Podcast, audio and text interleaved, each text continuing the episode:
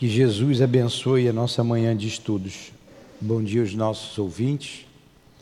Vamos ler o Evangelho e continuar o livro dos médiuns, no capítulo 6. Manifestações visuais. Dilane. É o capítulo 3. Há muitas moradas na casa do meu pai. O item 19. O progresso é uma das leis da natureza. Todos os seres da criação, animados e inanimados, a ela estão submetidos pela bondade de Deus, que deseja que tudo se engrandeça e prospere, a própria destruição, que aos homens parece o fim das coisas mas, cadê? Pode entrar. Não é mais que um meio de chegar, pela transformação, a um estado mais perfeito, porque tudo morre para renascer e nada volta para o nada. Ao mesmo tempo em que os seres vivos progridem moralmente, pois mundo em que eles habitam progridem materialmente. Quem pudesse seguir um mundo em duas em, em, diver, cadê? em suas diversas fases, desse desde o instante em que se aglomeram os primeiros átomos que serviram para constituí-lo ouviria percorrer uma escala incessante de progresso, mas em graus imperceptíveis para cada geração, e oferecer aos seus habitantes uma morada mais agradável à medida que eles mesmos avancem no caminho do progresso. Assim desenvolvem-se paralelamente, o progresso do homem ou dos animais, seus auxiliares, ou dos vegetais e os da habitação, porque nada é estacionário na natureza.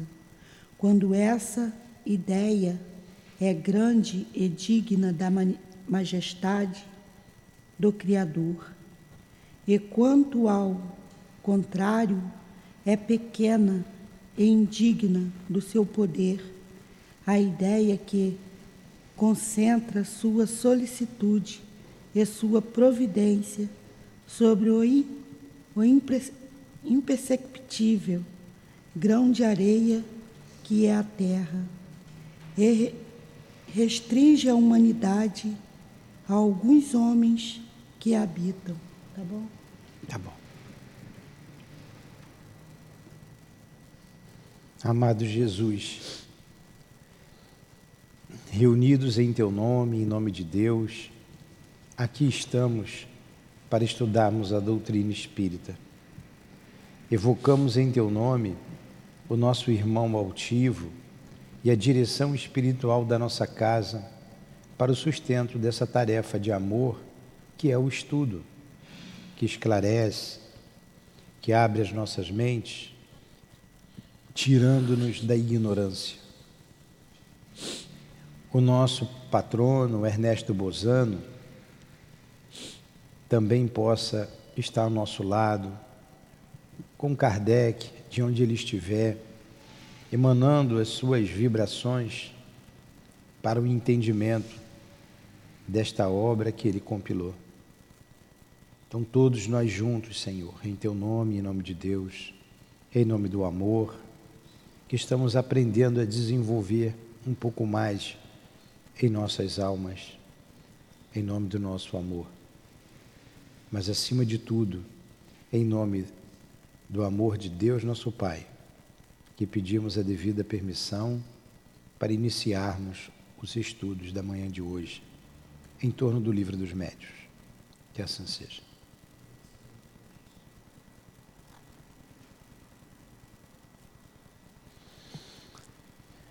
Então vamos lá. É, a gente, para, quando estiver lendo o Evangelho, pode entrar, não tem problema não, Carlos. Só na hora da prece, que aí é o momento da prece, a gente chegar em cima da hora, a gente para onde estiver, aí espera a prece terminar e depois a gente senta, entra, senta. Enquanto estiver lendo, não tem problema, tá? É, É o livro dos médios. É esse mesmo. É. É. é. Ó, às segundas-feiras, nós estamos estudando as obras de Leon Denis, quando termina aqui o nosso comp, né? Você tem ficado, né? Estamos terminando o Invisível. O Invisível é muito bom. E o Altivo disse para a gente estudar o livro O Problema do Ser, do Destino da Dor. É, é um livro muito bom. Então, se programem para vir estudar. Já acabou?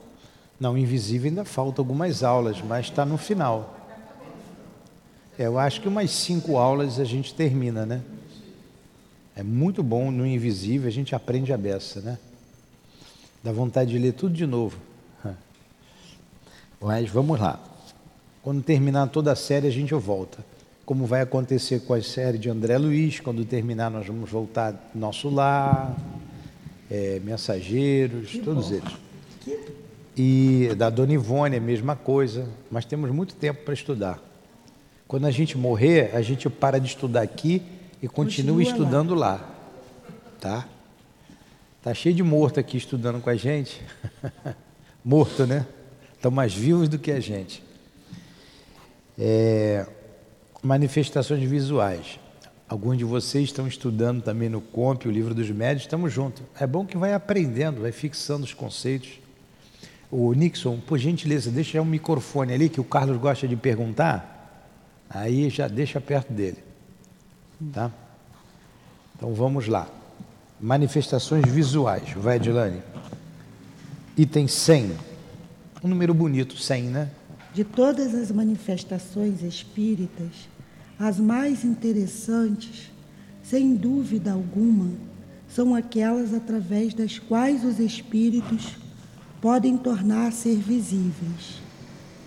Pela explicação deste fenômeno, ver-se-á que ele não é mais sobrenatural do que os outros. Primeiramente, apresentamos as respostas dadas pelos espíritos sobre este assunto. Então, ele falou que é, uma das mais interessantes e aguça mesmo a nossa é, curiosidade, nossa vontade de ver o Espírito, né? Poxa, e quem vê, quem vê, não gosta muito de ver, porque vê os dois lados, a não ser quando é um médium equilibrado, que já tem consciência, ciência de tudo. É, da, da, da, ciência da, das manifestações espíritas. Mas a gente tende a ficar curioso e a chegar perto do médium que vê, e aí, o que, que você está vendo, não é? O que, que você está vendo? Eu acho engraçado as pessoas me perguntarem, às vezes aqui, eu não vejo nada, né? É. É, ontem um, um, uma pessoa que tomou o passe perguntou para mim, como é que como é que está a minha áurea? eu fiquei quieto, é aura, né? É uma palavra é sânscrita. É, não é uma palavra espírita, aura. Está aí, mas quando eles perguntam assim, eu falo, está aí, grudadinho. É. Como é que está? Aí eu falei, ó, como você está estudando, com certeza, bom dia. É, é, com certeza, pensei que você tivesse morrido. Eu já estava com o seu nome aqui rezando toda semana por você. É, é, então, é, a gente tem curiosidade, mas é muito interessante mesmo, né? É interessante porque ele está estudando o mundo invisível, o mundo que a gente não vê. Está no capítulo 6, ô Márcia, capítulo 6, item 100. Vamos lá, Dilane. Uma pergunta. Os espíritos podem tornar-se visíveis? Sim, principalmente durante o sono.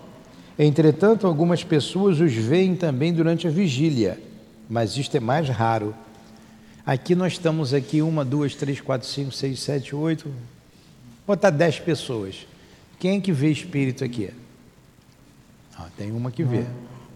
Então, de 10 para uma. Se tivesse 100, duas. Não é uma coisa comum, né? Não é uma coisa comum. Hã?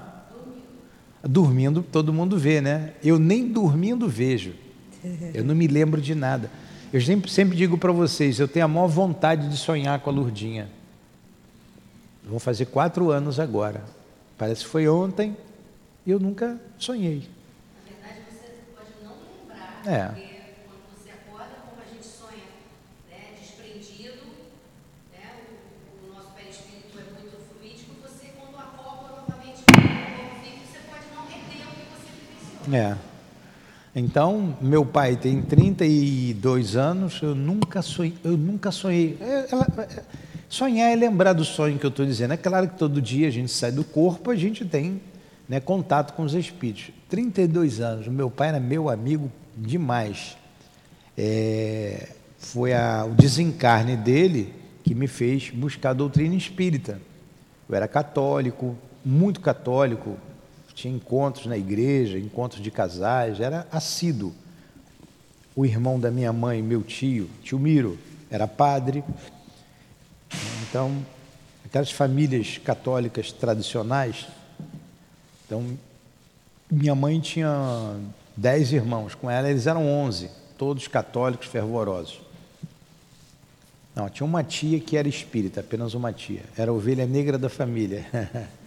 e foi a filha dela, minha prima, que me consolou e que me mostrou a doutrina espírita, a Alzirinha, que eu tenho grande, sou muito grato a ela. Mexeu muito comigo, mexeu tanto que eu deixei a igreja e busquei, mergulhei na doutrina espírita. Desde o primeiro dia que eu cheguei no centro, eu já comecei a estudar e a trabalhar. Logo fui trabalhar na Malé, na obra social. Tinha vaga para levar prato. Eu falei assim: eu levo prato, me dá prato. Depois fui promovido a enxugar prato, melhorou. Depois a servir a sopa. A obra lá era grande. E assim a gente foi trabalhando, né? Foi trabalhando, foi aprendendo muito. Aprendi muito. Tenho um grande gratidão ao Leon Denis e à obra social Antônio de Aquino ligado lá no Leão Denis, nossa, a nossa querida Malé. Estamos tentando fazer o mesmo aqui, o, o mesmo trabalho do altivo, todo o trabalho dele. E começamos bem, botando o nome dele à frente, né? E para vocês saberem, até o dia das reuniões públicas aqui são os mesmos dias lá que ele fez lá no Leão Denis.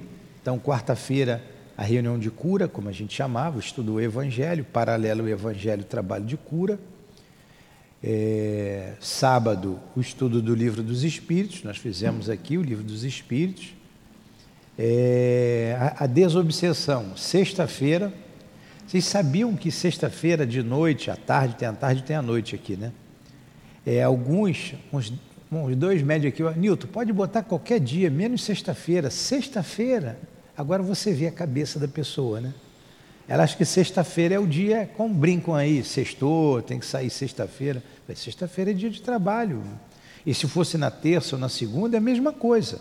Seria a mesma coisa. O médium tem que vigiar. Médium é médium, terça, segunda, quinta, viajando de férias. Você foi para Portugal. Médium lá em Portugal. Né? Não deixou de ser médium. É, então a gente colocou até os mesmos dias de trabalho lá, até porque eu estava acostumado com aqueles dias. Falei, vamos, vamos colocar. Quem quiser trabalhar, vai trabalhar. Quem não quiser, tudo bem. É, então a, a manifestação visual a gente não sonha. Eu falei por causa do meu pai, né? Mas eu nunca sonhei com meu pai. Nunca vi meu pai. Os meus irmãos sonham, vê, já sonharam com a minha mãe também. Minha mãe tem um ano aí que desencarnou. E zero lembrança. A gente fica com saudade, né? Dá saudade, a saudade aumenta cada vez mais. Eles não têm nem pena da gente, em vez de aparecer, vir matar a saudade. Às vezes eu peço antes de dormir, mas inútil meus pedidos. Pode ser que se vocês rezarem por mim, eles atendam, né? Que meu guia já não aguenta mais eu pedir, porque ele bota a mão no ouvido e não me escuta. Aí eu tenho que me conformar com, com quando eu pergunto para alguém como é que está a Lourdinha. Ela está bem, não se preocupa porque ela está bem. Né? Aí o que, que eu vou fazer? Então vamos lá. Aí tem uma observação, né? Enquanto o corpo descansa, pode ler a observação, Dilane. Não, só pode ler. Enquanto o corpo descansa, o espírito libera-se dos elos materiais. Ele fica mais livre e pode mais facilmente ver os outros espíritos com os quais estabelece comunicação. O sonho é apenas a recordação desse estado. Quando de nada nos lembramos, dizemos que não sonhamos. A alma, porém, não deixou de ver e gozar da sua liberdade. Nós nos ocupamos aqui mais especialmente das aparições no estado de vigília. Então, nós nos ele vai, vai se ocupar pelas aparições em estado de vigília. Mas é isso aí, fechou aí com a questão do sonho, né? Alguma pergunta? Não? Então vamos lá.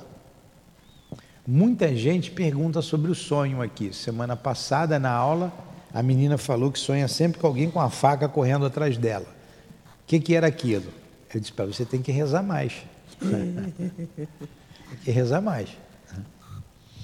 Tem os pesadelos, né, as perseguições. Se você sempre está com alguém em algum lugar quando você sai do corpo, quando a gente sai de casa, a gente não vai em algum lugar e está com alguém? Se você sair de casa para ir comprar pão na padaria, você foi à padaria e vai encontrar uma opção de gente na padaria comprando pão, né? Eu quando acordo, ah, sempre acordo cedo, quando é tarde, eu chego sete horas no mercado, que é a hora que abre ali o mercadinho bem em frente onde eu moro. Vou no supermercado, vou num lugar e tem gente lá comprando pão, comprando alguma coisa. Sete horas para mim é muito tarde, então tem que comprar pão no dia anterior. Aí dá uma esquentadinha no forno, né? Fica, fica, fica igual. É, a gente sai do corpo, a gente vai em algum lugar. E o lugar, dependendo do lugar que a gente vai, que a gente vá, vai encontrar com alguém. Não é lógico isso? Se eu saio do corpo, para onde que eu vou? E aonde eu for, sempre tem gente. Então, levantei de manhã, vamos pegar a padaria, vou na padaria ou vou no supermercado, ou eu vou trabalhar. Eu vou trabalhar. Vou para o meu ambiente de trabalho, vou encontrar as pessoas que trabalham comigo. Acabou. Né? Saio do corpo, eu vou para onde? Eu quero ir para o meu ambiente de trabalho? Eu vou. O nosso ambiente de trabalho agora está aqui, né?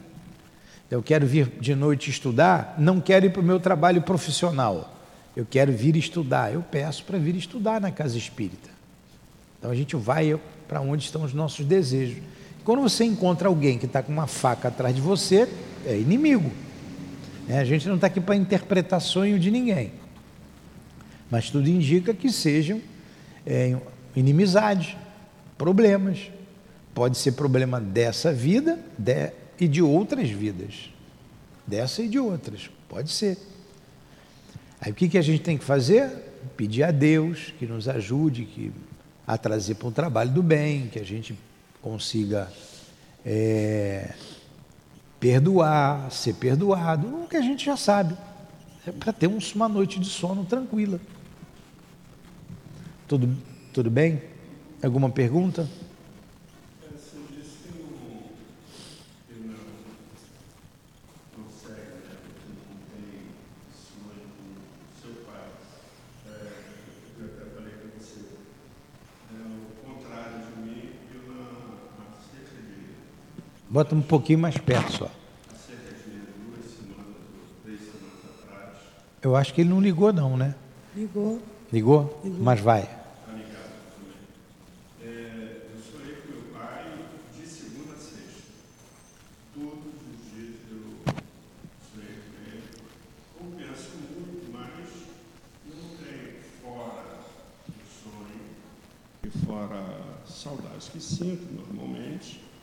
mas não tenho, não, não vejo nenhuma outra forma, senão o sonho. Hoje mesmo fiz uma oração para ele, mas foi, foram todos os dias, segunda, é. terça, quarta, quinta sexta, eu até fiz o, o comentário. Né? Então, ele faleceu há três anos. É. Isso mesmo. Então vamos lá, continua, Dilaninho. Número 2. Pois espíritos que se manifestam, a visão pertence, que se manifestam a visão pertencem mais a uma, a uma classe do que a outra? Não. Eles podem pertencer a todas as classes, as mais elevadas como as mais inferiores. 3. Todos os, todos os espíritos podem manifestar-se visivelmente? Todos o podem, mas para isto nem sempre tem a permissão ou a vontade. Qual é o objetivo dos espíritos que se manifestam visivelmente? Isto depende. Conforme sua natureza, o objetivo pode ser bom ou mal. Eles, eles têm um objetivo. Tem. Ah, a menina falou: corre atrás de mim com a faca. Tem um objetivo, né? Ele corre. Se ele está correndo, é porque ela está correndo dele, né? Aí acorda assustada no corpo. Tem um objetivo, sim. Ah, teu pai, você disse, se manifestou durante uma semana direto no sonho. Tinha um objetivo. É, se você não lembra do objetivo, prece para ele. Senhor, ajuda meu pai. Né? Pelo ah, menos isso ele está precisando. Eu, sonhei com a pessoa e. Fala bem no microfone. Eu vi que tá, tá alto, o microfone está tá, tá funcionando.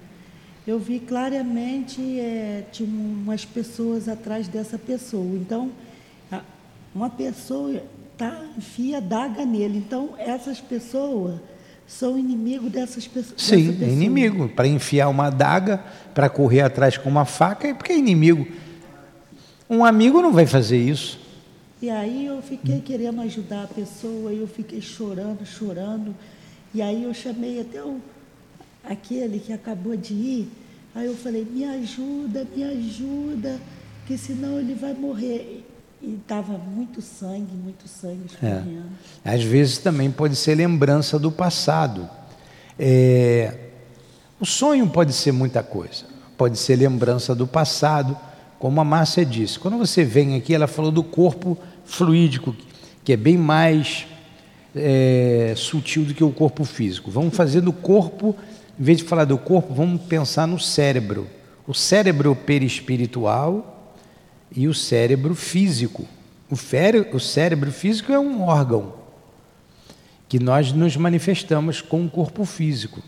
E muita coisa no mundo espiritual não dá para traduzir, não dá para. O, o, o, o que, que você quer? Não, só para. Você não consegue traduzir. Você sabe o que tem aqui no mundo físico. O que tem no mundo espiritual nós não sabemos, nós não vemos. Quando em espírito você vai no mundo espiritual, você adentra no mundo espiritual, você vê coisas que não tem aqui. E como espírito, você vai no futuro, às vezes, como no passado. O presente e o passado faz parte. Então, dependendo do espírito, alguns espíritos conseguem ver até o futuro. Aí você está no mundo espiritual trabalhando, você se recorda do seu passado, você vê coisas no mundo espiritual que não tem aqui. E quando você volta para o corpo, esse cérebro não tem registro daquilo. Eu sempre lembro do Perdidos no Espaço. Lembra do Perdido no Espaço? Lembra do robô? Não tem registro, não tem, não era assim? Não tem registro. Então o cérebro é do tempo de vocês também. Tá? É do tempo dele. É. sem pé nem cabeça, né? Sem pé nem cabeça. É, porque esse cérebro não consegue traduzir. Então ele faz por analogia.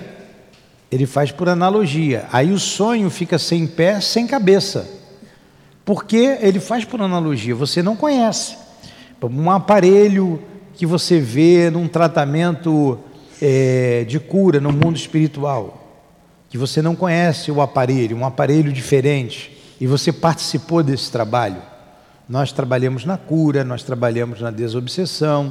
Então tem aparelhos, tem uma porção de coisas ali que a gente não conhece, a gente não vê, mas como espírito desdobrado a gente vê. Aí você tem a lembrança. Você tem a lembrança, aí é uma coisa estranha diferente, eu vi uma coisa esquisita, estranha. Né?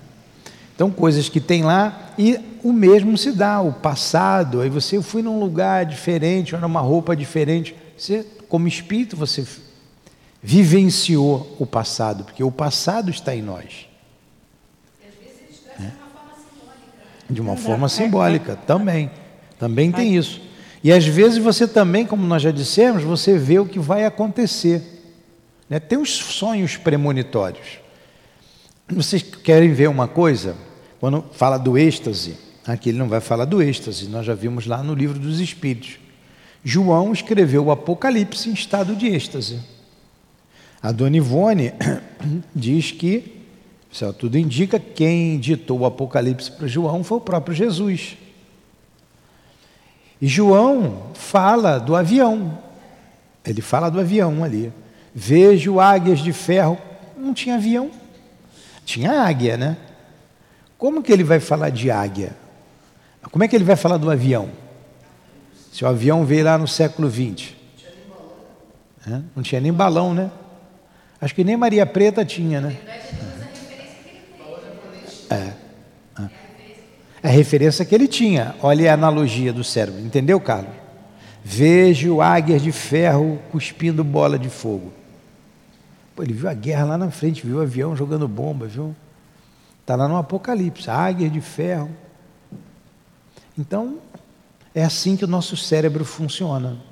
O êxtase é um desdobramento da alma. Está lá no capítulo da emancipação da alma, que é a mesma coisa, desdobramento e emancipação. Emancipação da alma, a êxtase, catalepsia, letargia, sonambulismo, sonho. Hã? A hipnose não é, é, é uma emancipação da alma provocada, a hipnose. É provocada. Agora, outra coisa importante da gente lembrar é o que a gente consome em termos de é, é, filme. Tá, eu vou repetir aqui para as pessoas ouvirem. A Márcia está dizendo uma outra coisa, o que a gente consome, o que a gente vê, o que a gente lê. E isso vai influenciar na nossa mente também. Tem os sonhos fisiológicos, você come uma feijoada e vai dormir, você não vai ter um sono tranquilo. E se você vê um filme de, de, de guerra, de agressividade, de tortura, você vê um filme de sexo explícito, você vê, isso vai influenciar nos seus sonhos. E dependendo do teu sentimento, como é que você viu aquilo ali, você vai buscar isso no mundo espiritual. É, esses espíritos que querem te perturbar, sabe que você é influenciável, eles se utilizam daquilo que está registrado tá. no teu corpo mental. Né? É. Tá tudo ali. É, é, então vamos lá. Dormir, um registrado. É, então vamos lá. Então vamos pegar um médio. A gente está falando médio é para ver essas coisas antes de dormir vou ver navalha na carne, né? vou ver. Eu só sei disso aí porque um médium falou que viu navalha na carne e perguntou se tinha problema. Já tem um tempão isso, já tem uns anos. O quê? Né? Navalha na carne, eu não sabia nem que tinha esse filme, o nome de um filme. Pelo nome você já imagina. É, pelo nome você, né, dá até arrepio, né? Misericórdia. Aí o médium vai trabalhar na cura, na desobsessão, vai ver navalha na carne. Vai matar é. o ser humano vai ficar impregnado, ele gosta daquilo, ele vai sair do corpo, ele vai o quê? Então, um médium vai assistir um filme de sexo explícito que, para essas pessoas que vêm aqui, é na, normal, que eu, pelo que nós vemos aí na, na nossa obra social. Eu não sei para as outras pessoas, como elas falam, canal, todos os canais, paga lá uma, uma, uma micharia e eles têm lá tudo quanto é canal deixa as crianças vendo aquele filme todinho. Os próprios pais vêem, as pessoas veem aquilo ali. Que tipo de espírito está com eles vendo aquele filme? Quando sai do corpo, o que, que eles vão fazer? Aí acorda cansada, a pessoa acorda cansada, esgotada. Claro, saiu do corpo foi fazer o quê? É o fluido dela animalizado. É. Então tem pessoas que vai mesmo, sai, as pessoas que frequentam esses prostíbulos, as pessoas que frequentam esses bares, essas festas raves aí, que tem tudo que não presta. É, quando elas saem do corpo, elas vão para onde? Se ela gosta da festa rave, ela vai para a festa rave. Se ela gosta de beber, ela vai para o bar com os amigos dela beber, que já estão esperando lá. Se ela gosta dessa parte sexual, ela vai ter as suas relações sexuais. Só pensa nisso. Está igual aquele, só pensa naquilo, vai para lá. Não, não tem mágica. Nós atraímos, nós vamos ver aqui no livro dos médios, lá para frente, as nossas companhias espirituais de acordo com os nossos desejos. São os nossos.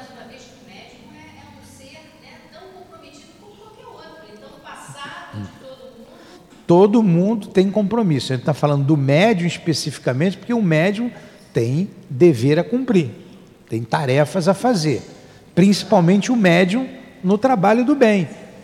Por isso nós estudamos, para que a gente vá mudando a nossa mente, a nossa maneira de pensar, a nossa maneira de sentir. A gente vai se educando. Não se pede santidade, porque nós somos espíritos em luta, né?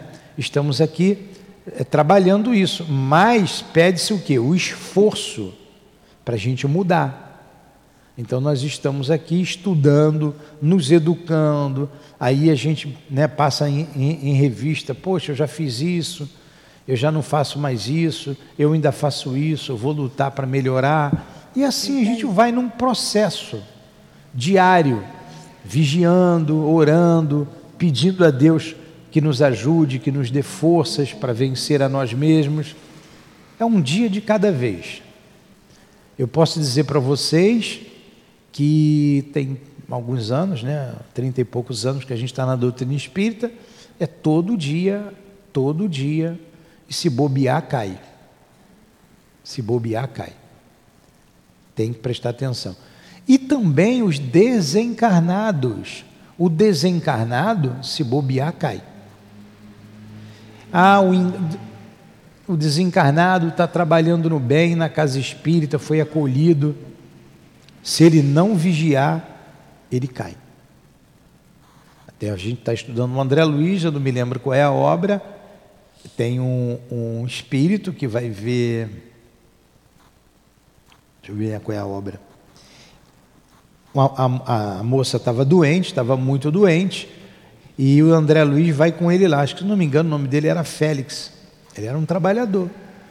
E quando ele viu que o marido da filha era estava traindo a filha, queria mais que ela morresse, ele fica danado da vida.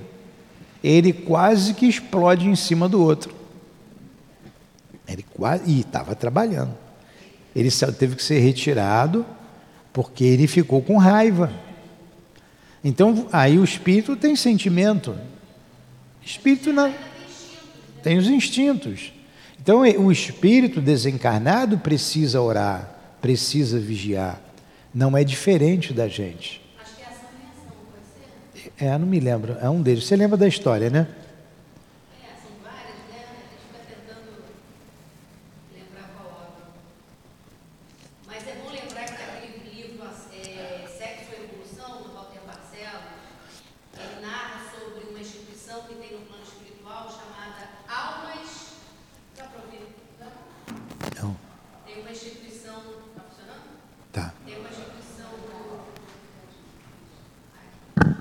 Tem uma instituição no plano espiritual, no livro chamado Alma, é, Sexo e Evolução, do Walter Barcelos.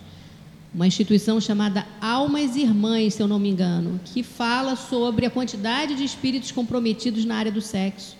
São muitos reencarnados na Terra.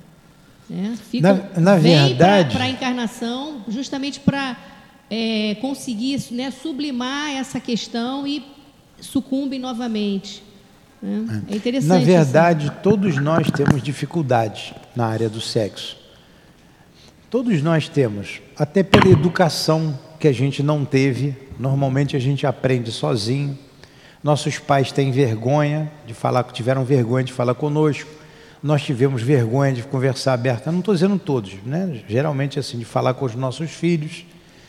E todos nós, como espíritos imperfeitos, temos problema na área do sexo na área financeira, área do dinheiro, poder. Tudo que fala da, de, de ambição, de egoísmo, que o sexo é o sexo deturpado é egoísmo puro, você quer só se satisfazer. Você usa as pessoas. E a gente tem que ter muita atenção com relação a isso. Porque a gente tem a, a energia sexual, todos nós temos. Isso é um estudo para a gente fazer em separado, né? Porque tem muito que se falar sobre isso. Mas tem que ter vigilância. E o desencarnado, a mesma coisa. O desencarnado ele tem que estar atento. Senão, ele cai, ele sai. Ou vocês acham que vão pegar a prostituição ali da rua, só tem ali encarnado? Né?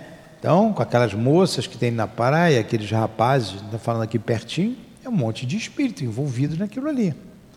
E quando o encarnado vai lá se satisfazer com outro encarnado, Ambos estão envolvidos com espíritos daquela natureza. E se desvencilhar não é fácil. Como se desvencilhar de um vício alcoólico, de um vício, seja a droga que for, não é fácil. Porque ninguém se droga sozinho. Nenhum encarnado está se drogando ou toma uma overdose sozinho. Tem um desencarnado ao lado dele querendo cada vez mais, querendo cada vez mais. E se o encarnado desencarnar, vai fazer parte da equipe dos vampiros. Vão procurar outro encarnado para poder se satisfazer naquela droga. Por isso não é fácil. Ah, mas lá no livro dos Espíritos diz que é muito fácil, basta ter vontade. Ah, quão pouco de vós tem vontade. Não é assim que está descrito lá? Mas isso aí é antes de evitar o primeiro trago, o primeiro gole, a primeira olhada. E se envolver o caminho de volta não é fácil, é difícil. Tem que ter uma vontade muito firme. Quando você alia a sua vontade, tem gente que deixa tudo, tem vontade, e sai, se abandona. Quando você tem a vontade aliada a um tratamento espiritual, facilita, você quer sair, você pede ajuda espiritual, você ora, a gente consegue sair. É não se envolver. Se envolvendo, o caminho de volta é mais difícil. Entendeu, Raquel? Está com o olhar longe.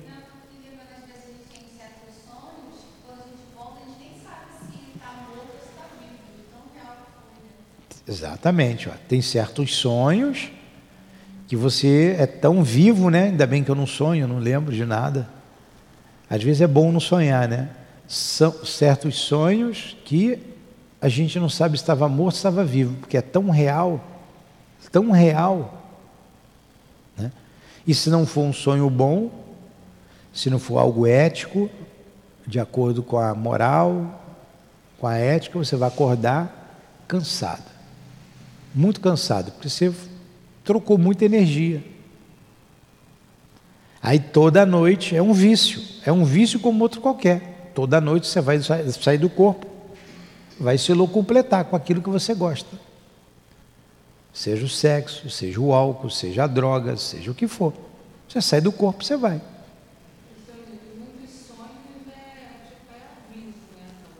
Muitos são avisos, muitos são avisos.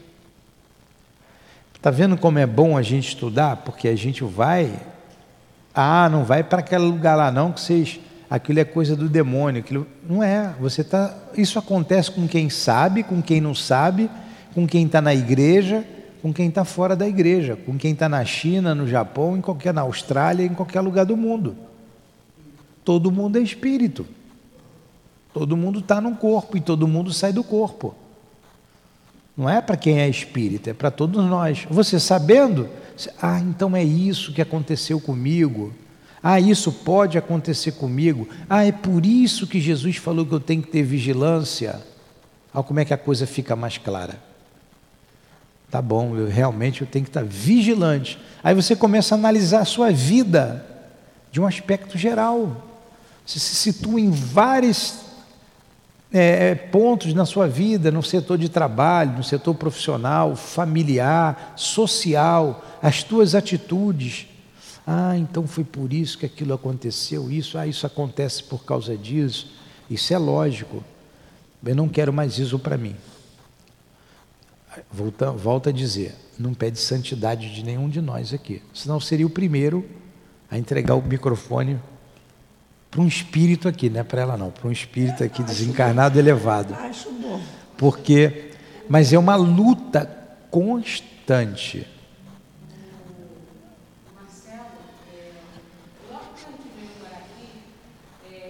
Fala no boca de ferro aí, por favor.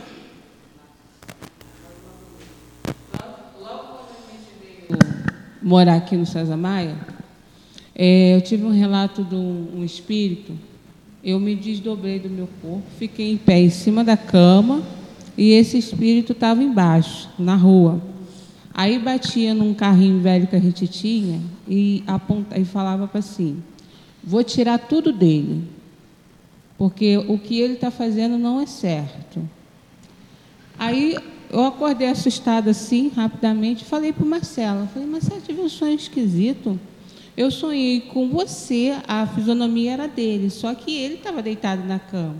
Uma pessoa falando que eu creio que é um espírito, na época dei até o nome do espírito Marcelo, que, que dão né, por aí, e falando que ia tirar tudo de você. Aí ele riu. Aí ele falou assim: O que você fez? Eu falei: Ah, não, eu só pedi para ele que, por mais dificuldade que a gente passa, que a gente tem passado vindo para cá, por causa desses problemas que eu tô, da mudança, que não me tirasse você e nem meus filhos. Aí ele falou que a misericórdia ia depender de outros.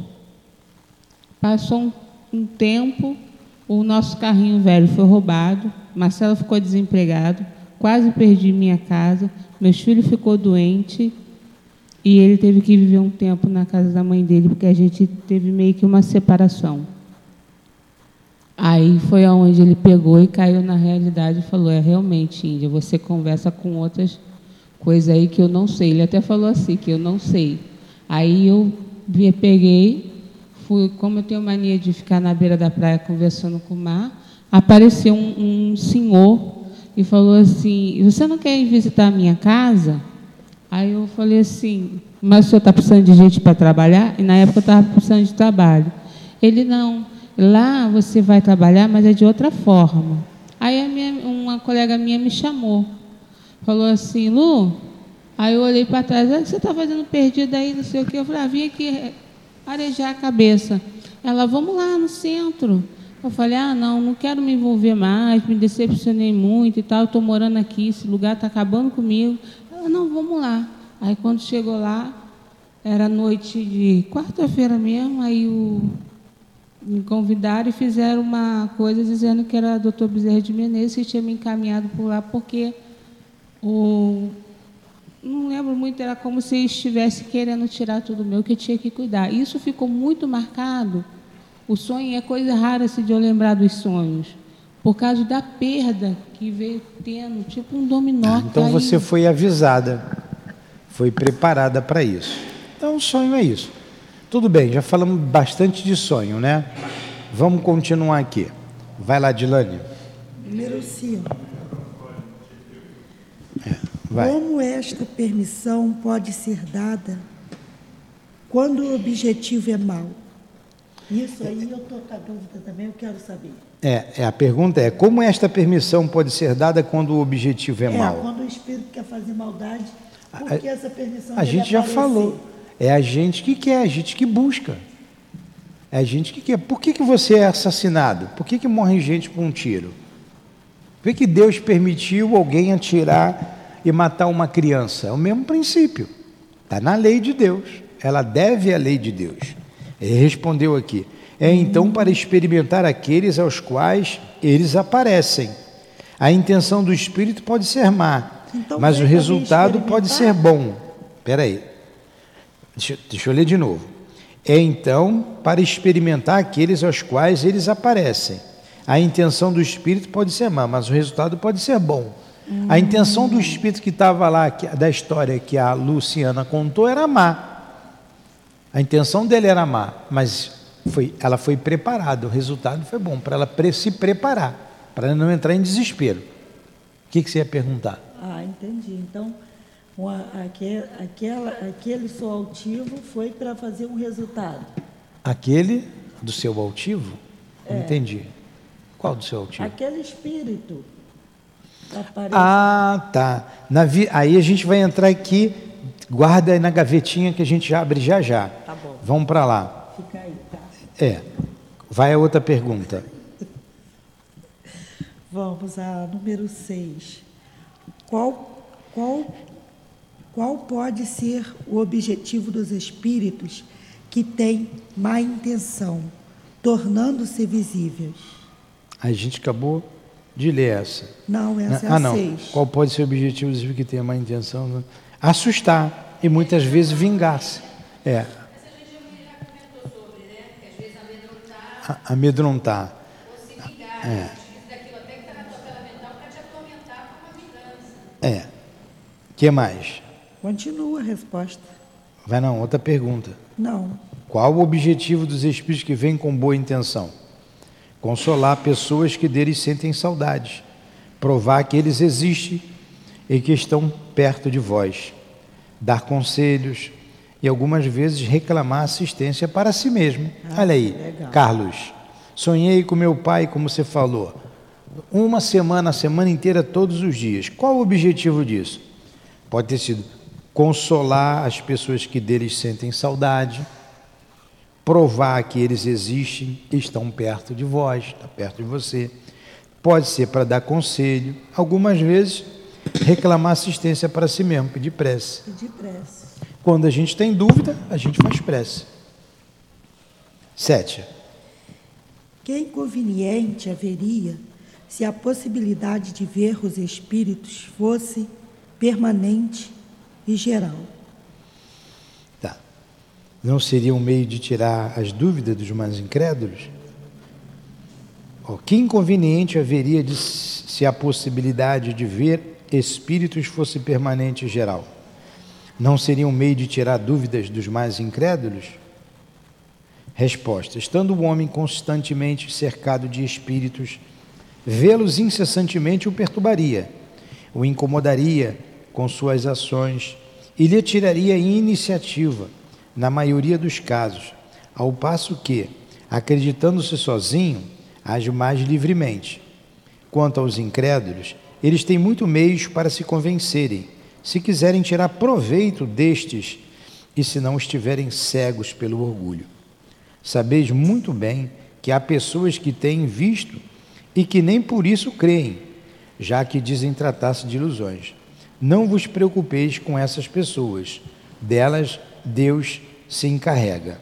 Vai para a observação, Adilane. Haveria tanto inconveniente em, nos vermos constantemente em presença dos espíritos, quanto em, ve- em vermos o ar que nos cerca, ou as miri, miriade, miri, que, que palavra é essa? Miríades, né? De animais microscópicos que pulam em torno de nós e sobre nós, donde vemos concluir que o, que o que Deus faz é bem feito e que Ele sabe melhor do que nós o que nos convém. Então vamos lá. É, duas coisas. Você me fez aquela pergunta que eu não esqueci. Eu não sei se era para eu responder ali atrás ou lá na frente, mas eu vou responder. Só um momentinho. Tá bom, a gente vai ver lá na frente aquela pergunta. Lá na na 12 a gente ó. responde. E agora ele está dizendo por que as pessoas que veem não veem constantemente, mas tem uma resposta aquele que diz que isso aí é raro.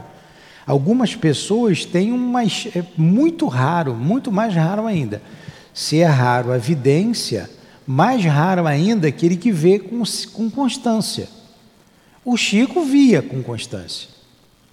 né? O, alti, o altivo via com constância. O Divaldo via com constância. Então estava sempre vendo.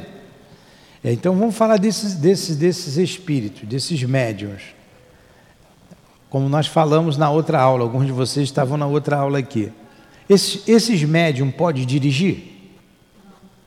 Pode dirigir. Toda hora vem espírito. É vivo ou morto? Né? Aí eu estou a 80 por hora ali dirigindo numa estrada que dá 80, todos os carros a 80. Aí vão na frente do carro. Eu vou meter o pé no freio. É. Aí o carro que vem atrás vai bater. Então você não vê o Divaldo dirigindo. O Altivo tinha um monte de motorista particular que todo mundo queria dar carona para ele. Achava até engraçado. Eu, às vezes eu estava com ele, eu levava, ele pedia, estava junto. Aí, uma vez a gente estava lá, mais de uma vez ele falou assim, Nilton, olha só, é, vou, deixa a fulana me levar de volta. Ela está querendo me levar, está querendo conversar, tá bom? Deixa ela levar. Ah, tudo bem, eu não ligava, eu, eu sabia. Todo mundo queria dar carona para ele. Ele gostava de ir comigo. Por quê? Porque eu não perturbava ele. Dorme eu, tipo, pelo menos você tem um tempinho para dormir. Nilton, posso? Uma vez a gente vinha de Santa Cruz, trabalhamos lá a manhã inteira. Ele, eu vou, você não repara não, para dar uma cochiladinha? Eu falei, não, para dormir. Era a hora que ninguém perturbava ele, que o pessoal ficava em cima, né? perguntando, perguntando uma opção de coisa. E ele nunca se recusou a atender ninguém. Às vezes a gente estava almoçando, lá depois da manhã inteira de trabalho, tá ele almoçando, às vezes aí estava Cidinha, a Elvira sempre estava perto, eu, né, de vez em quando estava perto, ele comendo e a pessoa falando, pensando, não, ah, tá, aí está comendo e falando. Acabava de comer e está falando. Ele botava a mão assim, a pessoa falava. Fazia assim ele. Né? Tá. Aí eu vi que ele estava dormindo. Um dia eu vi que ele estava dormindo. Vocês verem o que é médium, né? E para você ter paciência. Falei, altivo, você dormiu? Aí você, assim, Newton, ela conta a mesma história há mais de 20 anos, eu já sei. E eu gosto quando ela vem perto de é mim. porque ninguém se aproxima e é a hora que eu tiro um cochilo. é a hora que eu tiro um cochilo, acabava de comer. Então o Tivo era muito, muito bonzinho, estou falando bonzinho.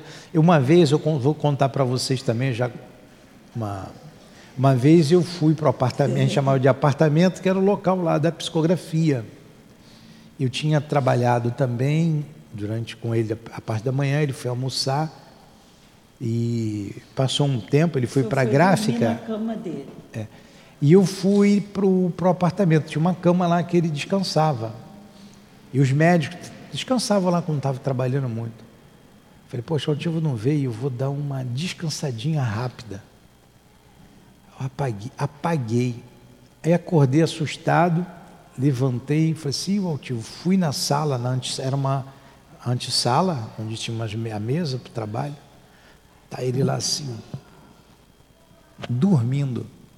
Ele já velhinho, isso cortou meu coração. Nunca mais eu deitei ele. Foi Aí eu não sabia se acordava ele para ele dormir. O que, que eu fazia? Voltar para a cama que eu não ia, né? Aí fiquei ali, aí ele acordou, ele viu, né? Vai descansar, Nilton. Eu falei, não, quem vai deitar lá é você. Vai, não vai? Eu falei, então vamos trabalhar. Não tinha mais como ir. Então, hoje eu entendo é, o que ele passou, se por muito menos aqui a gente sente, por muito menos, nem se compara com o trabalho que ele tinha, que ele fazia, o nosso não é nada, e a gente sente o cansaço, eu imagino ele. E ele já com uma certa idade, ninguém. O altivo estava lá, estavam as pessoas atrás dele. Assim devia ser com o Chico, assim deve ser com o Divaldo. Ele nunca se negou a atender a ninguém. Nós falávamos com o altivo quando nós queríamos. Então, quando eu vejo aqui na nossa casa, eu sei que tem uma burocracia em outras casas, a gente tenta aqui não ter burocracia. Presidente de casa espírita é um devedor, um devedor. O maior devedor é presidente de casa espírita. Então, nós estamos aqui para atender as pessoas, seja quem for, seja quem for, pobre, rico, feio, bonito, amarelo, azul, preto, branco pode estar no centro. Se não pode atender agora, a pessoa espera um pouquinho, daqui a pouco a gente atende, que às vezes não dá. Nós estamos aqui para isso. casa espírita não pode burocratizar, não pode ter burocracia. Não deve ter burocracia. Isso é coisa da igreja. E muitos trazem essa, esse ranço, esse atavismo burocrático. Ah, vamos resolver, vamos conversar agora. Você está doente, está com um problema sério, espiritual, de saúde. Você tem precisa resolver hoje. Vai tomar o passe. Tem um passe amanhã. Me dá o um nome para a gente no dia do trabalho de socorro. Precisa. Ah, não, vim daqui um mês, vamos agendar. Nem eu me sinto. Não. Ah, você quer falar comigo? Agenda com a secretária e a secretária vai, depois a Dilane vai filtrar, depois você vem falar comigo. Que rei sou eu? Mas é assim que acontece por aí. Mauria, de lá, liga para cá, Mauria que fala aqui no meu telefone aqui, é falar isso, ó, que eu liguei para o centro tal e não consigo atender desde mês passado que está marcado e até hoje eles não me atenderam. Aí eu falo, ó, a senhora vem aqui qualquer dia, qualquer hora, tem gente para atender. Então. É, Mas o presidente vai falar comigo? A gente vai falar assim. Como se o presidente fosse, né? E quando o espírito aparece para a gente com uma cara feia, com uma intenção, é para nos assustar. E o médico que vê espírito? Aí eu falo, aí eu não sei, vai depender do médico. É. Aí, mas as pessoas que querem vir para que o médico tenha vidência, para ele ver ele que é presente, passado e futuro. Vocês sabiam que uma pessoa chegou aqui uma vez, entrou, sentou, eu falei, não, pode sentar, não, eu queria conversar com alguém, fazer uma consulta. Eu falei, não, vamos conversar, pode sentar aqui, sentamos aqui mesmo, nessa cadeira aí da frente. Ela, não, mas antes eu quero saber quanto é que é. é quanto é que o senhor vai cobrar pela consulta? Assim mesmo. Se cobre. É. E como eu mandei ela rezar, estudar e trabalhar, ela não deve ter gostado da consulta, né? Agora, se eu tivesse cobrado e ela mandasse ela estudar, trabalhar, ela talvez viesse, né? É o que ela conhece. O que, que ela queria? Ela queria a mágica. Ela queria que acabasse com o problema dela. E era uma médium, era médium que tinha que trabalhar, que tinha que estudar. Olha, é muito interessante isso. Ontem mesmo, chegou uma pessoa aqui e falou assim: Eu estou marcada para falar com o senhor às duas e meia. Chegou às duas e meia em ponto, eu estava ali em pé. Eu olhei a hora assim, duas e meia, ela foi pontual. Falei, quem marcou com a senhora? Porque eu não marco assim, né, eu mando vir. A fulana de tal marcou, disse que o senhor me atenderia às duas e meia. Eu falei assim, eu vou atender a senhora, mas não às duas e meia. A senhora assiste a reunião pública, que vai começar agora. Quando terminar a reunião, a gente conversa. Eu já vi que ela já não estava muito bem, né? Ela sentou, assistiu a reunião pública, começou às três horas, dez para as três, fizemos o nosso trabalho. Depois nós, nós atendemos. Falei, a senhora espera mais um pouco. Atendemos quem tinha que atender aqui, para ela ficar por último. Porque precisava, ia demorar um pouquinho mais. E qual era o problema dela? Mediúnico. Estava cheio de espírito. Eu falei, a senhora sabe que o problema da senhora? Não, já fui no médico, tomei remédio, estou tomando tarja preta, eu não durmo, eu não sei o que, bababá. Estou com dor de cabeça, estou com isso. Eu falei, a senhora nunca foi em outra casa espírita? Ela parou, demorou um pouquinho. Já fui muito tempo, mas eu não estou aguentando. A gente ficou com um dó né, da situação, levamos ali na, na, na sala de passe, tinha acabado, terminado o passe né, de tratamento ali, ou de cura, como se chama. Pegamos o médium, demos passe nela, aliviou. Aliviou.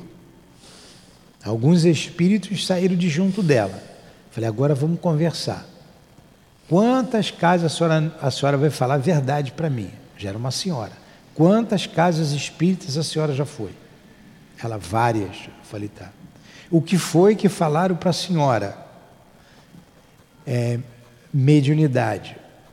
Então a senhora sabe o que é mediunidade? Sei. Então a senhora sabe com que a senhora estava? Sei. Ah, tá bom. Porque ela saiu de lá um pouco mais aliviada, mas ela levou alguns com ela ainda, né? Não podia tirar tudo, senão ela não volta, né? Falei assim, então a senhora tem que estudar, a senhora já sabe. Não mandaram já a senhora estudar? Sim, mas eu tenho medo. Já não mandaram a senhora trabalhar? Eu tenho pavor. Eu falei, pois é. A senhora vai ficar assim até quando? A senhora vai morrer com esses problemas e vai ter que voltar para trabalhar, que é um compromisso que a senhora tem. Querem tomar um remédio, né? Quando fala assim, quer trabalhar, a pessoa acha que já é trabalhar na mediunidade. Não é. Não é nada disso. É botando água no copinho, é ajudando com as crianças. É lavar o prato da sopa, como eu comecei. Tudo é. É. É lavar o prato da sopa. É começar, é estudar. Mas trabalhar, que eu falei para ela, era isso. Vamos estudar, vamos compreender. A senhora vem quarta-feira, vem aqui mais umas quatro vezes, cinco vezes, não me lembro quantas vezes eu passei para pedir um rapaz para fazer, tomar os passos, assistir reunião pública, a senhora vai melhorar. Vamos ver se ela vem. Mas é isso, as pessoas, elas querem uma mágica. Ela quer em você fazer uma consulta e você dá o passe, ela sai bem e não volta nunca mais. Quando vier a crise de novo, ela quer voltar. Como a gente sabe, a gente tira metade, deixa outra metade, né? Não, ela acha que você vai tirar aquilo dela. É. Você vai tirar. E não é. é. Então, deixou uns dois mais dificultosos, dificultosos aqui, para ver se ela dorme um pouquinho melhor, e os outros vão sair ao longo do tempo. E esses dois, que, ou três que se afastaram, a gente não sabe, tomara que não volte, né? que ela não chame de volta. Ainda vai conversar com eles. Ainda vai ter a conversa, tem um tratamento, tem uma porção de coisa. Não é de uma hora para outra. Não é. Aí muitos desses espíritos assustam, a pessoa se assusta quando vê. Se assusta. Ah, mas eu tenho medo. Aí bota a mão no ouvido, fecha o olho. Não adianta fechar o olho. Vamos lá, vamos continuar aqui.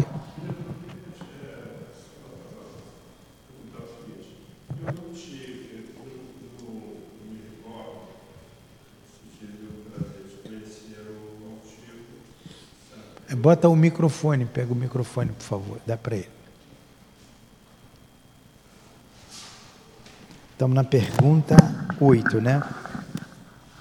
É, eu não me recordo se tive o prazer de conhecer ainda aqui em alguma palestra o altivo, pelo fato de eu frequentar o, o É, você pode entrar no YouTube que você vai ver o altivo falando. É, é, quer dizer, como frequentei durante muitos anos, sinceramente eu não me, não me recordo se eu conheci. Mas a questão é a seguinte, eu vejo é, a forma tão carinhosa como se fala do altivo que me remete a, uma, a um pensamento como é, não fazendo a comparação trabalho, mas uma pessoa muito parecido com o Chico, Altivo era. Né? Altivo era mesmo. porque pelo, por todo relato que você faz, e você não é a primeira pessoa que eu ouço, já disse o meu companheiro, Ricardo também, que foi dirigente da Rita de Casa, é, falava da mesma forma. Ajudou muito o Rita, ele sempre ia lá. É, ajudava muito.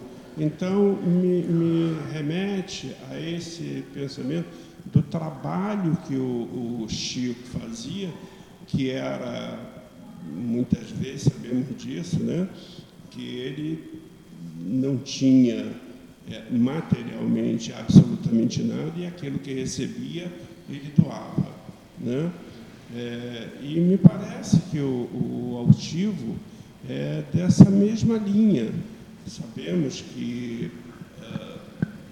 Bezerra de Menezes, como tantos outros, todos tiveram e têm uma importância muito grande nesse plano espiritual, na sustentação de, É. de muitas casas. Mas eu vejo que o altivo ele segue assim uma linha e muito é, muito parecida com a do- Na época dele, tinham trinta e poucas casas coligadas ao Centro Espírita Leão Denis. O Centro Espírita Leão Denis não se filiou à FEB, à UZEG, ninguém. Né? Tinham até alguma coisa contra eles por causa disso. Ele tinha a sua maneira de, de seguir.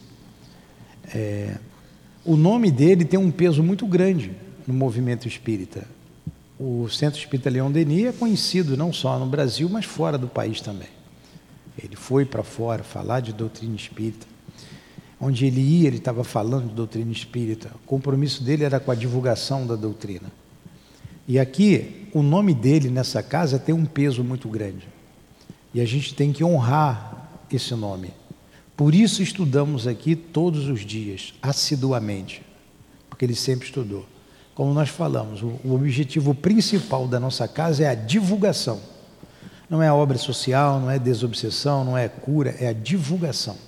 Então estamos aqui com os nossos meios, com as nossas dificuldades, nós somos aprendizes, estamos fazendo o que a gente pode para divulgar a doutrina espírita. Tem, tem os outros trabalhos, como lá tinha, a gente está tendo também. Lá tinha uma imensa gráfica. E ele era um trabalhador incansável, sempre foi, como foi o Chico, como foi o Leon Denis. O guia ali era Leon Denis, o nome da casa, um dos guias dele, Antônio de Aquino, Leon Denis. Leon Denis morreu trabalhando. Altivo morreu trabalhando. Esses espíritos todos morreram trabalhando. O que, que a gente vai fazer aqui? Morrer trabalhando. Morrer estudando. A gente já leu algumas vezes essas obras. Altivo leu a vida inteira e estava sempre ensinando para a gente, dando aula. O que, que a gente faz aqui? O pouco que a gente sabe, vamos passando. À medida que a gente vai lendo, a gente vai aprendendo cada vez mais. Esse, esse item aqui, essa semana é a terceira vez que a gente fala do mesmo capítulo. Então a gente vai aprendendo, vai aprendendo. E seguindo o exemplo do altivo. Agora, não dá para comparar o Newton José com o altivo, como já falaram quando me pega meio de esquerda, altivo não era assim. Falei, não era assim, nem nunca vai ser, e eu nunca vou ser o altivo. Não sou eu, sou eu. A diferença é enorme. A elevação dele, a bondade dele. Ele, como médium, para mim, é o meu modelo. A gente sabemos que o modelo é Jesus. Como homem com quem a gente trabalhou muito tempo junto, muitos anos, eu vendo o trabalho dele, é o modelo que a gente segue. E o nome dele está aqui. Ah, vocês falam da pandemia. Nós já abrimos, que eu tenho certeza que ele ficaria com a casa aberta. Certeza absoluta. Eu não tenho dúvida. Como a, como a decisão era material, a gente manteve a casa aberta depois que a gente perguntou. Depois que a gente perguntou, ele falou: se eu estivesse aí, eu faria o mesmo. Era tudo que eu queria.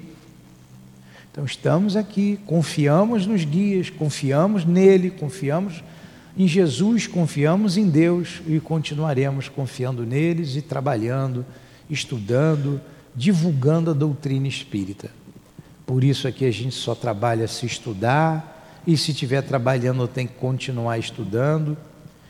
Lamentei, lamentamos muito a saída de alguns companheiros que não entenderam a proposta da casa, a proposta de trabalho. Lamentamos muito. Pessoas que poderiam estar aqui firmes, nos ajudando, e, e bons, excelentes colaboradores, mas a nossa direção é essa. Uma coisa eu vou falar com o senhor. a disciplina do trabalho é essa: é o estudo, é a seriedade, é o amor à casa, o amor à causa, o amor ao Cristo. Estamos aqui pelo Cristo, todos nós aqui juntos, eles também. A gente sempre diz, a casa espírita, aqui do Newton, vocês podem falar o que quiser, pode me xingar, pode me bater. Como disse, eu sei coisas de mim que vocês nem imaginam. Então não tem problema. Agora a casa não. A casa é outra coisa. Aí vocês vão ver, não vão me ver brabo. A casa está acima dos meus interesses. Todo e qualquer interesse pessoal. Todo e qualquer interesse pessoal. E acima da casa, a doutrina espírita. Acima da doutrina espírita, Jesus. Então a gente tem que ter essa linha, a gente aprender a amar a casa, cuidar da casa, a causa. E já vocês abrem a internet, vocês vão ver coisas absurdas de espíritas falando coisas absurdas, interpretações absurdas de questões do livro dos espíritos, de questões doutrinárias. Então, como aprendemos com o altivo, a gente pega o livro, lê a pergunta, lê a questão e não dá margem à interpretação que não seja o que esteja escrito aqui. A pureza doutrinária. Como diz Leon Denis, ali no, na obra No Invisível, logo no início da obra, ele diz assim: O futuro da doutrina espírita será o que os homens fizerem dela. Então, ah, como fizeram com o cristianismo, já começaram a fazer com o Espiritismo. Então nós não abrimos mão aqui. E a gente está vendo bem isso nessa pandemia. É. Não um monte de besteira falando por aí. É doutrina espírita, obras básicas têm que ser estudadas, precisam. Graças a Deus estamos com saúde. E se amanhã eu faltar, a Dilane que vai fazer aqui com outros, outros virão aqui, não pode abrir mão do estudo. Ó, o Pressão, pertinho, tá? pressão nós recebemos de todos os lados, vocês não imaginam as pressões. Até para não fazer a live. Estamos fazendo, estamos aprendendo. Na live a gente vacilou algumas vezes, várias vezes. Às vezes a gente esquece que está falando, não estava acostumado, aí chama a atenção da Dilânia, Aí a gente vai aprendendo, não devo fazer isso, está aprendendo. É, então, estudamos, graças a Deus, aqui, cinco vezes na semana o livro dos Espíritos, mais umas seis o Evangelho, mais umas cinco o, o, o esse aqui, o livro dos médiuns, mais o céu e o inferno, mais a Gênese. A gente estuda aqui, graças a Deus, bastante. E dá tempo as obras subsidiárias, obras doutrinárias, como André Luiz, Dona Ivone, Leon Denis. A casa está no caminho certo. É esse, é essa caminhada. Não podemos sair disso. Ah, vamos botar uma luz aqui que a roxa cura isso. É doutrinário? Não, não é doutrinário. Ah, mas ele faz, então faz lá.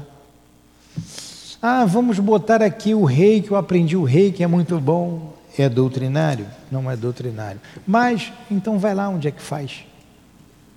Ah, mas o jorei é muito bom. Eu sei que é. Vai lá, onde é que faz? Aqui não. Aqui a doutrina espírita não dá para colocar nada que não seja doutrinário. Por isso estudamos a base com vontade. Você está fazendo muito bem. Vem um dia, outro dia, o mesmo livro, vamos embora, vamos botar na cabeça, até porque o nosso tempo é curto agora, falta pouco. Certo? Não vou viver até 150. Para você falta muito. Agora, nunca, por favor, me compare com que seja lá quem for. Né? Eu sou eu. Eu respondo por mim, eles respondem por ele. Um espírito em luta Sou um espírito em luta, buscando dar o melhor. O meu melhor é isso. Não sei dar mais do que isso, estou fazendo um esforço. Meu melhor é isso. Se eu puder dar melhor ainda, a gente está se esforçando para isso. Mas não dá para comparar com o altivo. Né? Não dá. Agora, ele é o meu modelo. Como não dá para comparar com Jesus. Ele é o nosso guia e modelo, inclusive dele. Inclusive do Chico, de todos eles. Mas dá para a gente comparar com Jesus? Né? Então vamos lá, mais uma questãozinha aí. A 8 para eu responder a da Dilane lá na frente. Vamos até a 12. Vai, Dilane, 8. Se o fato. Se o fato de ver os espíritos apresenta inconvenientes, por que isto é permitido em certos casos? Aí essa pergunta que eu queria, tá? Porque eu já ouvi pessoas, ninguém fica vendo o tempo inteiro. Tem gente que vê o tempo inteiro sim. É raro. Perturba. Você vê, mas não é o tempo inteiro, mas tem gente que vê o tempo todo. A gente citou. O altivo, o Chico, não pode dirigir. Você por quê? fica com vergonha. Por É. quê? Eu- vou explicar ao senhor porque a perturbação, eles estão sabendo disso, eles sabem que eu, eu reclamo toda hora. O senhor não pode botar uma roupa que o senhor quer, porque eles estão vendo, o senhor está vendo o que ele está vendo, aí fica com vergonha, entende? Estou em casa, quero botar uma roupa que eu quero, eu não boto, porque eu estou vendo o que ele está vendo, aí eu, vou botar? Não boto. Então, então vamos lá, Ó, vamos ver a pergunta para a gente entender a afirmativa. Ela está se expondo aqui, eu não queria falar dela, que ela o tempo inteiro, né? E se perturba às vezes. Por isso que tem que estudar bastante, como ela está fazendo, estudar, né? A, a, as questões morais são fundamentais, fundamentais, é, para que ela tenha assistência dos bons espíritos e precisa da proteção em casa. Eu vou dizer para vocês, eu não vejo os espíritos, mas eu não vou na minha sala sem camisa. Eu não ando dentro da minha casa e eu moro sozinho com roupa íntima, eu não ando, só no meu quarto, eu tranco a porta que eu sei lá, eu sei que lá eu fico à vontade. Mas às vezes eu esqueço algo lá, outro dia eu tinha que lavar, esqueci o sabão lá na cozinha. Botei a minha roupa toda de novo, já estava quase no chuveiro. Botei a minha roupa todinha, botei. É, lá na sala o máximo que eu um é, o máximo que eu coloco é uma bermuda. Nem short eu coloco. Bota uma bermuda, vou lá, pego, volto, tiro a minha roupa. Para não acontecer isso, eu já penso tudo antes. Quem vê, está vendo. Eu não vejo, mas eu sei que estão ali. Eu tenho que respeitar.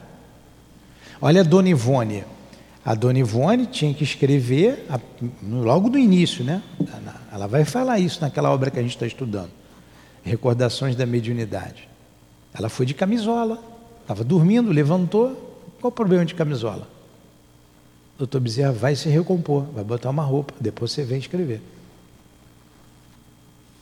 No outro dia ela veio aí com uma roupa um pouco decotada e espírito não vai botar a roupa. Não vou trabalhar, tomou bronca direto ali. Agora ela anda com esse negócio aí pendurado, parece uma, uma velha, né? Tá aí, porque não, senão o espírito não vem. O espírito bom Agora, um espírito sem vergonha quer mais que você anda pelado. Fala espírito Hã? sem vergonha, espírito ah, mal educado. Pronto, espírito mal educado. Então vem. Aí, olha só, vamos ver a pergunta aqui, que na pergunta, na verdade, o Kardec faz uma afirmativa. Ó, se o fato de ver os espíritos apresenta inconvenientes, por que isto é permitido em certos casos? Vamos lá a fim de dar uma prova de que nem tudo morre com o corpo e de que a alma conserva sua individualidade após a morte. Essa visão passageira basta para dar prova e atestar a presença de vossos amigos junto a vós, mas ela não apresenta os inconvenientes da visão permanente. Ele falou que não, não é permanente, mas em alguns casos é. A gente vai ver mais na frente. Outra pergunta. Nos mundos mais adiantados, que o nosso vence os espíritos com mais frequência? Quanto mais o homem se aproxima da natureza espiritual, mais facilmente estabelece comunicação com os espíritos. É a grosseria do, do vosso envoltório que torna mais difícil e mais rara a percepção de seres etéreos. 10.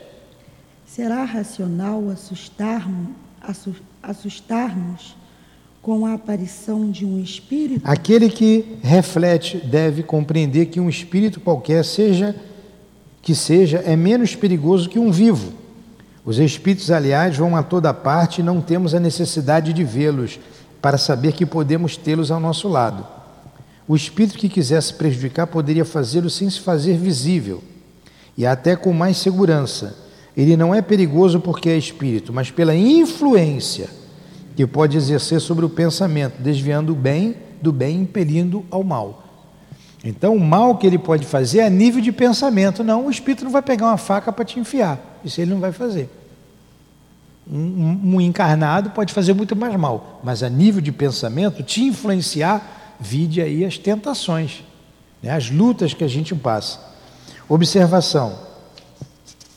As pessoas que têm medo da solidão ou do escuro, raramente percebem a causa de seu pavor.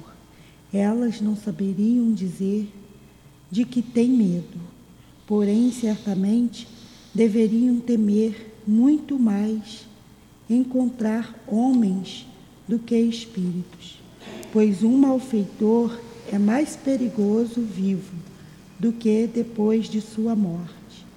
Uma senhora que conhecemos viu uma noite no seu quarto uma aparição tão bem caracterizada que acreditou na presença de alguém e sua primeira reação foi de terror, tendo-se certificado de que não havia pessoa alguma. Disse para si mesma: Parece que é apenas um espírito. Posso dormir tranquila. Tá.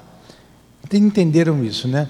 Então vamos lá. Eu não sei qual é a questão, mas tem pessoas, é mais raro ainda, que vê com muita frequência. Como é o caso da Dilane.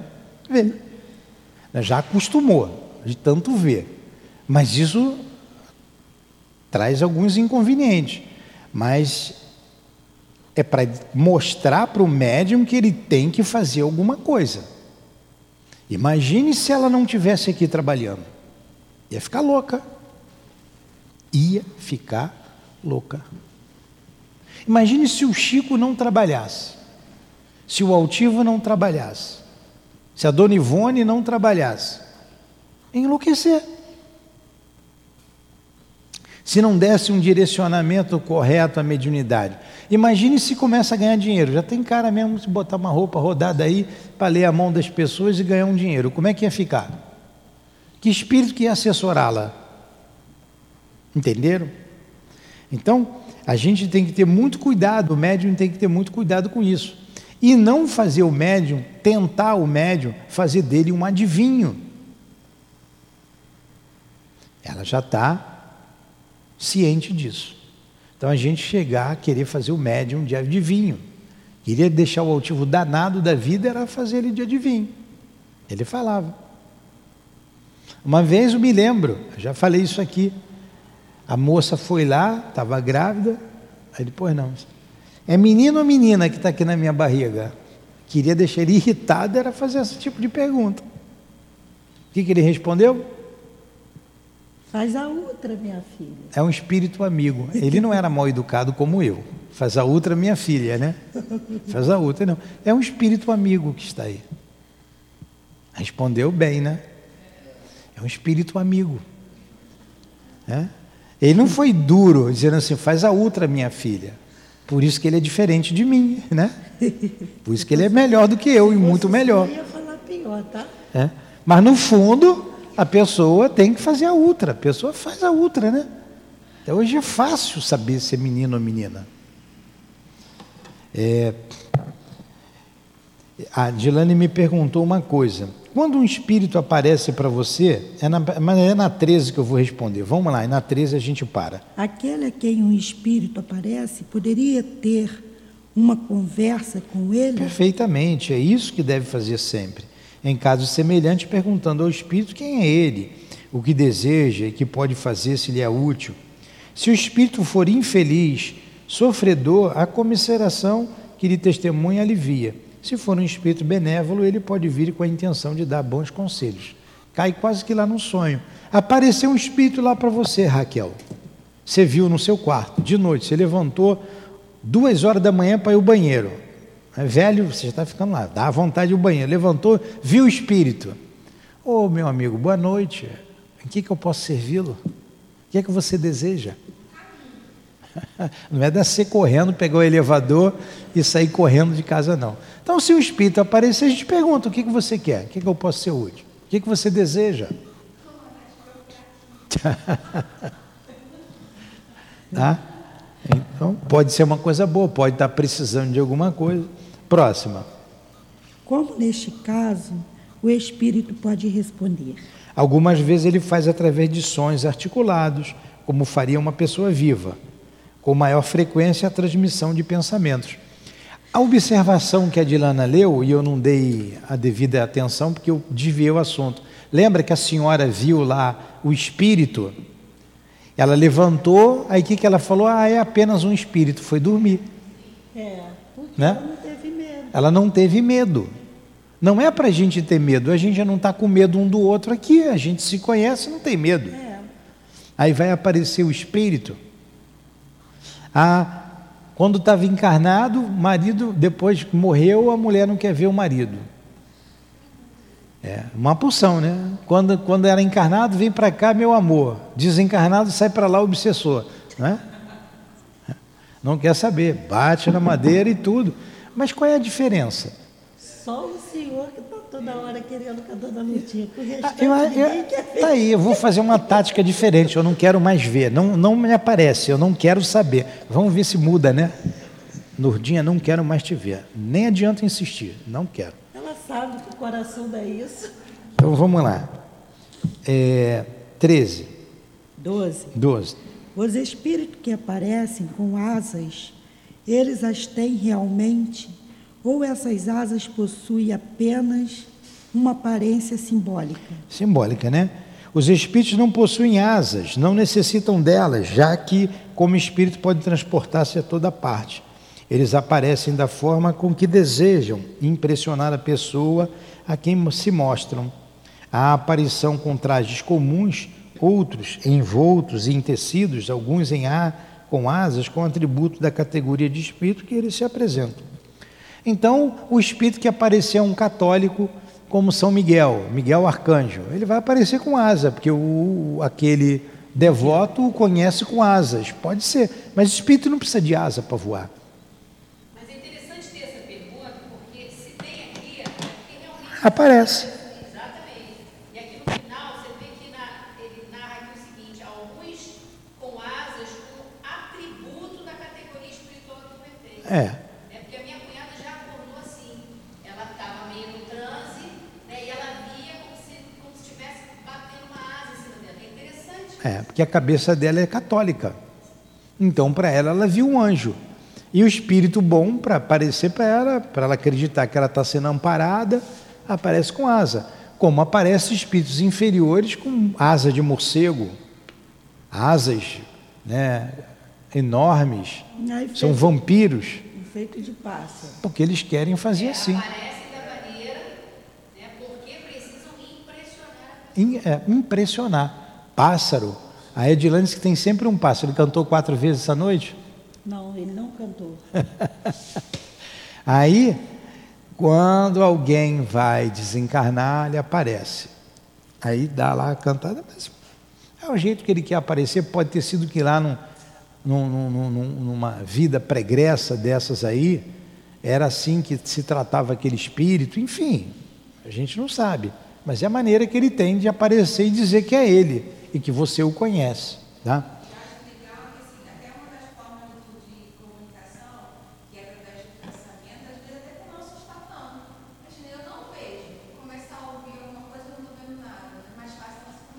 É, é. Exatamente. É isso aí. Eu estou repetindo aqui para as pessoas ouvirem em casa. Muitas vezes a gente vê o que, que ele está falando, mas vem no pensamento, vem na intuição que fica mais fácil. né? Vamos lá para a décima terceira e a gente vai parar por cada hora. Décima terceira. As pessoas que, que vemos em sonho são sempre aquelas que apresentam ser É, Quase sempre são aquelas mesmas pessoas que vosso espírito vai encontrar ou que vem ao nosso encontro. Aí é que responde a sua pergunta que eu mandei botar na gaveta, que você até esqueceu. É, ela perguntou: e a pessoa que aparece com uma aparência de outra pessoa? Ele quer enganar. O perispírito tem algumas propriedades, uma delas é a plasticidade, é porque ele quer enganar. E aí você perguntou, por que, que os espíritos benfeitores deixam? Ah, aqui, aqui, tem uma, aqui tem uma coisa, a pergunta 14 aqui é muito boa para mim. Porque Tá, então a gente vai até a 14. Nossa. Mas deixa eu responder primeiro aquela que você fez. Deixam para você aprender. Então, certa vez ela viu o altivo dizendo uma coisa. E ela me passou. Eu falei, não é isso. Isso está errado. Não, não, não, não. Per- pergunta de novo, quando você puder, você fala com ele. Mas não é isso aí eu não vou fazer não. Ela deu uma orientação que eu achei que não era. Depois ela conseguiu ver e ele mostrou, não, não falei nada disso para você. Olha ali quem falou. Aí ela viu o espírito com a aparência do altivo. E ele deu um- quando ele deu uma gargalhada, a aparência dele mudou e ele se mostrou quem ele era. Ah, por que que deixou então? O aprendizado. Vigia mais, ora mais. Quando a gente chegar lá na questão 226 do Livro dos Médios, na pergunta número 9, que Kardec pergunta: qual, qual o médium perfeito? O que, que ele responde? Perfeição não existe. Diga, bom médium já é muito. O melhor médium é aquele que menos enganado é. Significa que todos nós, médios, somos enganados. Ah, o Chico, o Altivo se enganaram alguma vez? Sim, com certeza. Não são perfeitos. Agora, quem ousaria enganar Jesus? Ninguém. Ninguém. Ah, mas está escrito lá que o capeta o, o Ia- tentou, ia mandando cego. ele pegar, mergulhar, que ele dá... Aquilo ali não, não, não cabe. Aquilo foi uma interpolação. É verdade. Aquilo não pode ser verdade. Se Que Paulo- espírito ia? Se ele diante lá daquele, daquele médio que se jogava lá no. O espírito que depois os porcos caíram, né? É o- Saíram e caíram na ribanceira. Quando ele pergunta, como é que é teu nome? Ele diz, pô, meu nome é Legião, que são muitos, somos muitos. E saíram? Que espírito ia enfrentar Jesus? Então, uma justificativa para as fraquezas humanas. Atira daqui, atira daqui que Deus te amparará.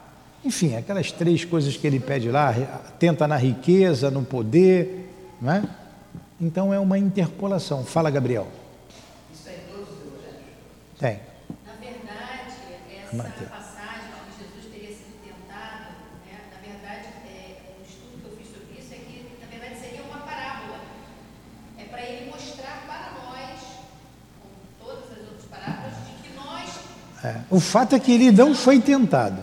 Ele não foi. Você pode botar tentação de Jesus aí no. É, você os acha? O fato é que ele não foi tentado. podem nós, A gente sim. a gente ora Senhor, não nos deixeis cair em tentação. É. Isso seria uma parábola. Colocaram como se ele tivesse sido tentado, É. no Pode, pode ser isso aí. O, o importante é a gente entender que ele não, se, ele não foi tentado. Quando eu era evangélica, já falei sobre essa parábola e eu falava que jamais ninguém ia tentar Jesus. Pois é, não foi tentado. Não tem condição. É, agora, né, por interesses, colocaram aquilo ali. Vamos para 14 para terminar. O que, que você quer a 14 aí? Estamos 14 passando dois aqui, minutos aí. Os Vamos. espíritos ombreteiros não poderiam tomar a aparência das pessoas que nos são caras para nos induzir ao erro? Eles só tomam uma aparência fantástica para se divertirem às vossas custas, mas há coisas com as quais não lhe é permitido brincar. Tem coisa que não é permitido, mas, mas isso acontece? Acontece. E aconteceu por quê? Para experimentar você, para entender, você entender que você não é infalível. Tem que prestar atenção, tem que orar mais, tem que vigiar mais Verificar se todos os espíritos são de Deus. e verificar se todos os espíritos são de Deus. Exatamente isso aí.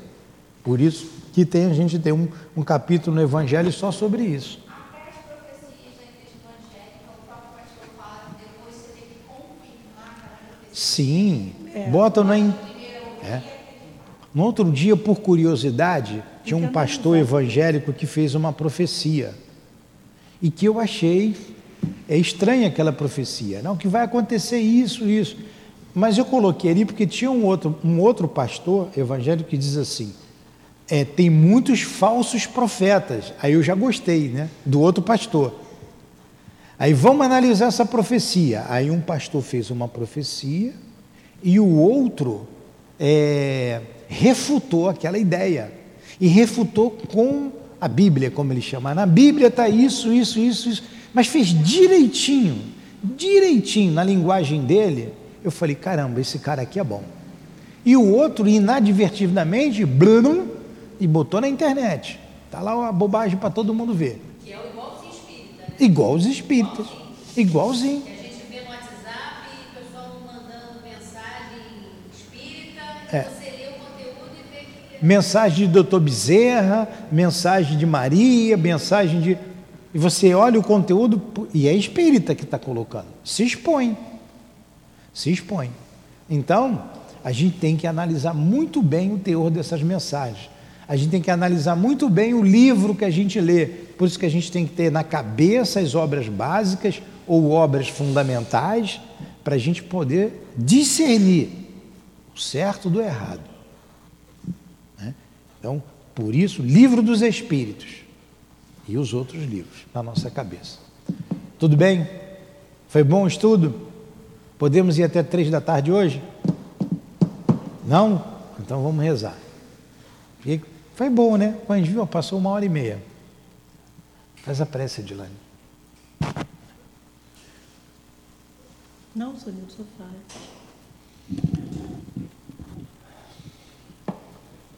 Muito obrigado aos nossos amigos espirituais aqui presentes, ao nosso irmão altivo, muito obrigado.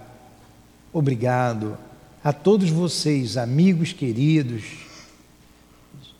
de outras eras, nossas, nossas irmãs Ivone, Elvira, Cida, Neuza, obrigado a todos vocês pelo carinho, pelo amor de vocês, pelo sustento para esse trabalho.